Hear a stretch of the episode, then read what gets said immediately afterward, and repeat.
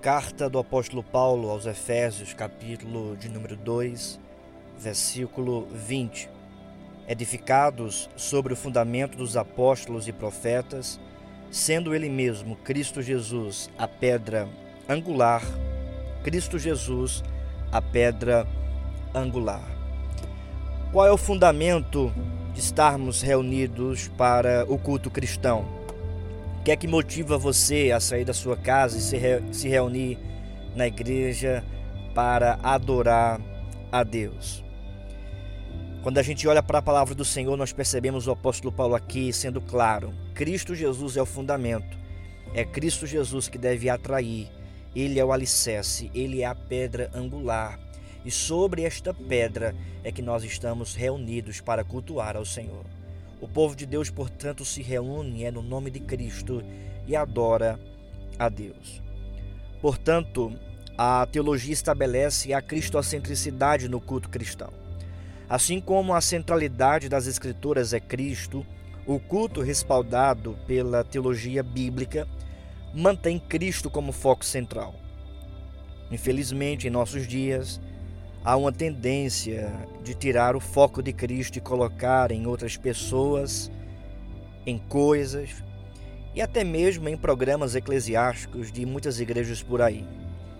Essa subversão da centralidade cultica está presente nas músicas, nas mensagens e nos atos prestados em vários cultos contemporâneos. Muitos colocam foco em cantores, participações especiais, muitos colocam foco em pastores e até mesmo naquelas pessoas que se autodenominam apóstolos.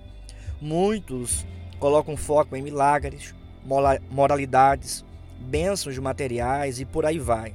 Tantas coisas, e são essas coisas e pessoas que, infelizmente, em nossos dias têm atraído muitas pessoas para o culto cristão.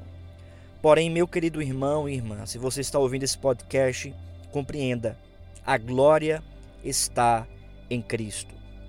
Somente Cristo deve atrair você para o culto. Ele é o nosso redentor, o nosso único mediador, como diz a palavra.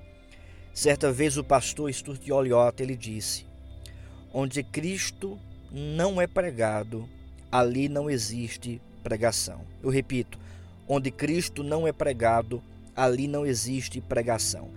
Eu vou mais além e digo para você: se Cristo não for central no culto, ali não existe um culto cristão. Se Cristo não for central no culto, ali não existe um culto cristão. A centralidade do culto é Cristo.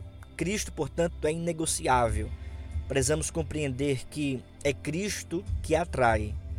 Se Cristo não atrair, as pessoas estão indo para a igreja não por causa de Cristo, mas infelizmente por programações, é, pessoas e coisas. Precisamos compreender que o único fundamento para estarmos no culto cristão é Cristo Jesus. Que você, portanto, possa meditar nessas palavras e cada dia mais centralizar Cristo na sua vida e no culto que você oferece a Deus.